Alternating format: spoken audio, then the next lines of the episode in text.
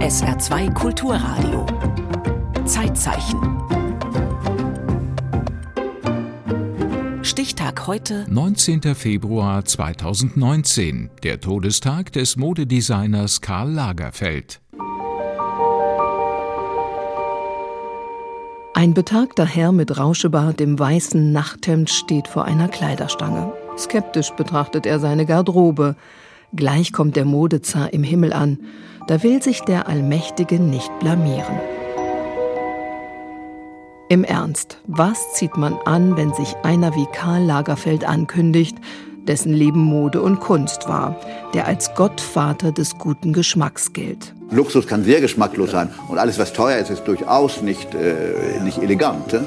Elegant ist im Grunde was viel Simpleres. Ne? Kein Wunder also, dass der Herr im Himmel nervös ist. Stil hat irgendwie doch mit einer gewissen Klasse zu tun. Ne? Das Foto, auf dem Gott ratlos vor seinen Kleidern steht, wurde zum Tod von Karl Lagerfeld heute vor fünf Jahren am 19. Februar 2019 in den sozialen Medien vielfach geteilt. 12 bis 15 Kollektionen pro Jahr hat Karl Lagerfeld entworfen. Der Mann mit dem weißen Zopf, dem hochgeschlossenen weißen Hemdkragen und der dunklen Brille arbeitete nicht nur für eine Marke. Am berühmtesten wurde er als Chefdesigner von Chanel. Und deshalb erzählt dieses Zeitzeichen das Leben des großen Karl wie die Entstehung eines Haute Couture-Kleides. Von der Skizze bis zum Laufsteg mit biografischem Futter zwischen den Arbeitsschritten. Nach der Show ist vor der Show. Karls Kopf arbeitet ständig. Ideen sammeln, Kunst betrachten, lesen, mit offenen Augen durch die Welt gehen, träumen, Skizzen machen.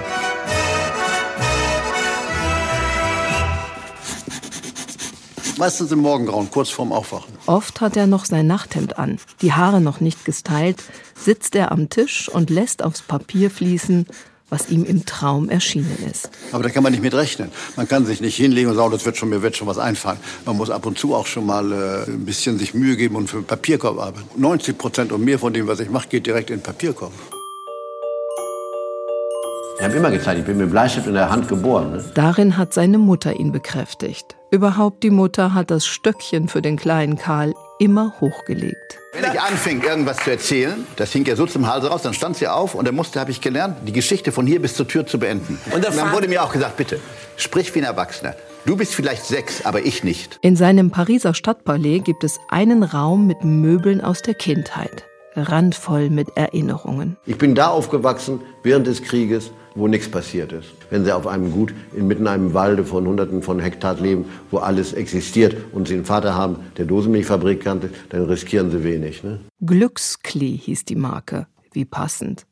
Beide Eltern sind Mitglied in der NSDAP. Sein Vater Otto Lagerfeld soll Hitlers Partei beigetreten sein, um als Unternehmer weiter Aufträge zu bekommen. Seine Mutter Elisabeth soll jedoch in den 30er Jahren eine überzeugte Anhängerin gewesen sein. Sie war sehr begeistert von Nationalsozialismus.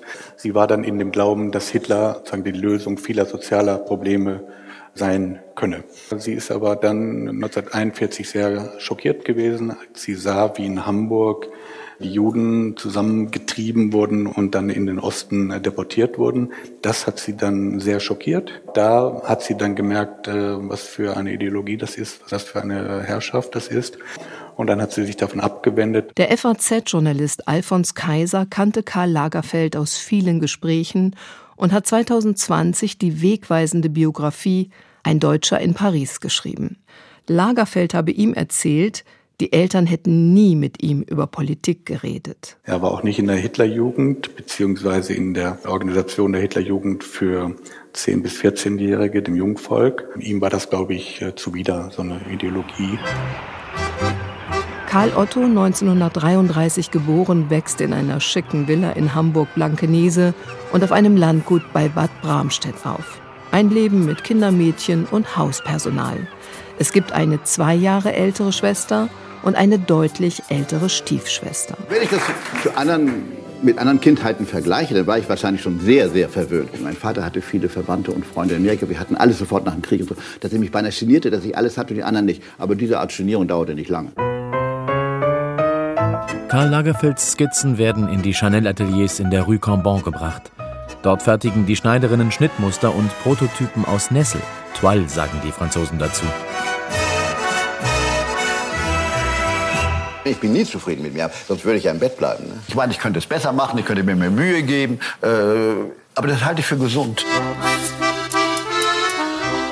Der Junge ist anders als seine Mitschüler. Karl trägt die Haare länger, bevorzugt Trachten nebst Krawatte und hat kein Interesse an Streichen oder Versteckspielen. Lieber schmökert er in Büchern, die nicht für sein Alter gedacht sind und blättert in den Modejournalen seiner Mutter. Ich bin wenig in die Schule gegangen. Das langweilte mich zu Tode. Ich konnte mir das zu Hause besser alleine beibringen. Ich mochte ja keine Kinder, ich spielte ja nicht mit Kindern. Christian Dior, der berühmte französische Modekönig und Schöpfer des New Look, ließ in Hamburg seine neueste Kollektion vorführen. Es macht Klick und Karl Lagerfeld weiß, ich will Mode machen. Noch vor dem Abitur geht Lagerfeld nach Paris mit 17. Er spricht ziemlich gut Französisch und Paris wird seine Stadt. Lagerfelds Karriere nimmt Fahrt auf, als er 1954 mit 21 einen renommierten Preis für Modedesign bekommt. Für die Skizze eines Damenmantels aus Merino-Wolle. Zitronengelb, Dreiviertelärmel und eine raffinierte Schnalle am Kragen. In der Jury sitzt Pierre Balmain, der den Deutschen gleich einstellt. Lagerfeld lernt das Schneiderhandwerk und sammelt Berufserfahrung in der Modewelt. Jetzt probiert ein Model das Kleid aus Nesselstoff an und führt es Lagerfeld vor. Ist er einverstanden mit Volumen und Proportion, sucht er den endgültigen Stoff aus. Der Begriff Chef ist etwas, was ich ekelhaft finde. Jeder braucht jeden und einer muss nur meine Entscheidung mal treffen. Ne? Und damit hat sich das.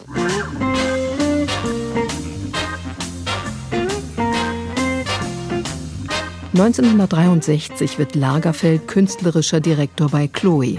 Parallel arbeitet er für Fendi in Rom. In den 60er und 70er Jahren gehört der Modedesigner zum internationalen Jetset. Seine Kundinnen heißen Brigitte Bardot, Mia Farrow, Maria Callas. In dieser Zeit lernt er auch Jacques de Bacher kennen. Dandy, Lebemann, die beiden verbindet eine große Zuneigung, vielleicht sogar Liebe, bis Jacques de Bacher 1989 an AIDS stirbt. Er war unmöglich, sage ich Ihnen gleich. Das war mir Vater und Sohn, denn er war ja viel jünger wie ich. Das ist äh, das Eigentümliche an der Geschichte. Sorgfältig werden die Stoffstücke nun zusammengenäht, mit Stickereien über den Nähten, um diese zu verbergen. 1983 bekommt Karl Lagerfeld ein Angebot von Chanel. Da ist er 50 und seine Karriere kriegt den ultimativen Schub. Wie ich äh, Chanel übernommen hatte, hat mir der damalige Besitzer, der das gerade geerbt hatte, hat mir gesagt, wissen Sie, im Moment ist es ein grauenhafter Laden. Äh, versuchen wir mal was draus zu machen, Sie können machen, was Sie wollen. Und wenn es klappt, okay, wenn es nicht klappt, verkaufe ich das Ding.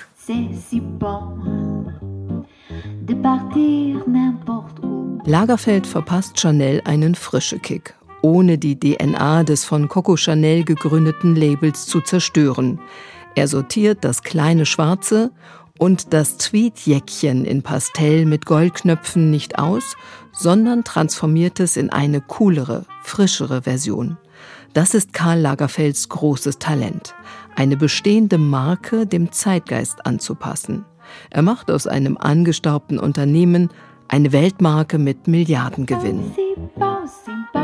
Ich meine, ich habe Schwein gehabt, dass ich das machen kann. Denn das ist natürlich auch der Höhepunkt des Luxus, dass ich genau das machen kann, was ich will, wo ich will, wann ich will. Es gibt Leute, die müssen arbeiten, um Leben zu machen. Und es gibt Leute, die leben dafür zu arbeiten. Und zu denen gehöre ich. Lagerfeld kontrolliert den Fortschritt regelmäßig selbst und sorgt für den Feinschliff. Er interessiert sich für jedes Detail, bis hin zur Farbe des Futters und der Reißverschlüsse. Ich weiß alles, ich sehe alles, ich kenne alles. In den 90ern wird die Düsseldorferin Claudia Schiffer zum Chanel-Aushängeschild. Lagerfeld will mit ihr vor allem junge Frauen für die Marke begeistern. Ja, er ist ein Genie. Er ist, er ist jemand, der eine sehr ähm, klassische Marke, also wie Chanel, schon seit Jahren ähm, ganz, ganz oben halten kann in der, in der Riesenkonkurrenz der Modenszene. Eigentlich ist das Entwerfen von so vielen Kollektionen ein 24-7-Job. Aber Lagerfeld ist ein Tausendsasser, der sich schnell langweilt. Er hat enormen Appetit auf Neues. Er gibt Bücher heraus, schreibt Vorworte und Kritiken, veröffentlicht Karikaturen und arbeitet als Fotograf. Ich tue nur das, was ich gerne mache. Und ich habe das Glück, dass meine Berufe in der Mehrzahl kann ich ja sagen, dementsprechend, was andere vielleicht als Freizeitgestaltung machen. Fitting vor der Chanel-Show im Grand Palais. Karl Lagerfeld ist ein Perfektionist. Jeder Look wird ihm von einem Model vorgeführt. Es versteht sich von selbst, dass er auch die Models vorher ausgesucht hat.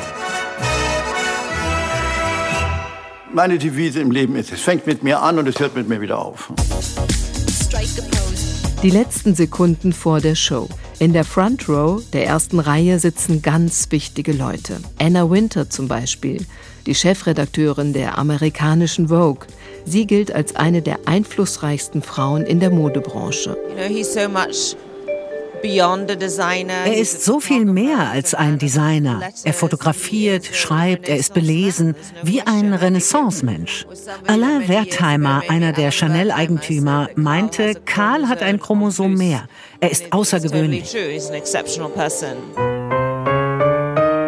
Die Show im Pariser Grand Palais ist fast vorbei. Gleich werden seine Models ihn auf die Bühne holen und er wird Arm in Arm mit der Frau über den Laufsteg gehen, deren Brautkleid er entworfen hat. Das Drama meines Lebens ist, ich habe immer das Gefühl, ich muss sofort wieder anfangen, das war nicht okay, man kann besser machen oder es wird schwer sein, so gut zu machen.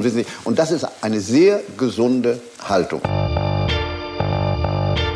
Seine Modeshows, für die er das Pariser Grand Palais in blühende Gärten, Riviera-Strände oder arktische Landschaften verwandelte, kosteten Millionen. Heute, wo Nachhaltigkeit eine wichtige Rolle spielt, wäre das nicht mehr zeitgemäß. Und deshalb wird es diese Spektakel so nicht mehr geben. Meint der Journalist und Autor Alfons Kaiser. Aber es waren halt unglaubliche Momente, die er der Mode geschenkt hat. Über ein halbes Jahrhundert hat Karl Lagerfeld von Paris aus die Mode regiert und unzählige Sprüche rausgehauen. Manchmal äh, sage ich Sachen, die gehen nicht mehr durch mein Gehirn, die kommen direkt raus. Einer seiner berühmtesten, wer eine Jogginghose trägt, hat die Kontrolle über sein Leben verloren. Hat er genau so wohl nicht gesagt, aber so ähnlich. Zu ernst durfte man ihn nicht nehmen. Schließlich hat er für sein eigenes Label Jahre später auch Edeljogginghhosen entworfen. Ja, ich bin in der Mode. Ich, ich, ich habe das Recht, meine Meinung zu ändern. Vieles war politisch unkorrekt. Besonders seine Bemerkungen zu übergewichtigen Menschen haben die Öffentlichkeit empört. Er selbst hatte im Jahr 2000 mit eiserner Disziplin 42 Kilo abgenommen, damit er in besonders schmale Anzüge passte. Es war nur reine gesunde Oberflächlichkeit, Lust auf neue Mode. Karl Lagerfeld war seine eigene Marke, ein Weltstar der Mode, eine Kunstfigur, die jeder kannte. Doch den wirklichen Karl kannte kaum jemand. Jeder muss Schauspieler auch sein, auf der Bühne des Lebens. Ne? Bei seiner vorletzten Modenschau tritt er noch einmal öffentlich auf. Dem Mann mit der stets perfekten Oberfläche ist die Brüchigkeit anzusehen. Karl Lagerfeld ist an Krebs erkrankt. Ganz vorsichtig tritt der 85-Jährige am Arm seiner engsten Mitarbeiterin nach vorn, bleibt einen Moment länger stehen als sonst und winkt ins Publikum. Es wirkt wie ein letztes Adieu.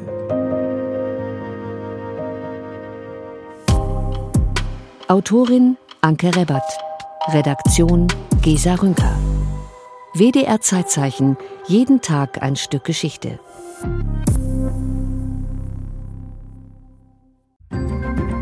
Im Zeitzeichen erinnerte Anke Rebbert an den Modedesigner Karl Lagerfeld, der am 19. Februar 2019 gestorben ist. Zeitzeichen morgen über Heinz Erhardt.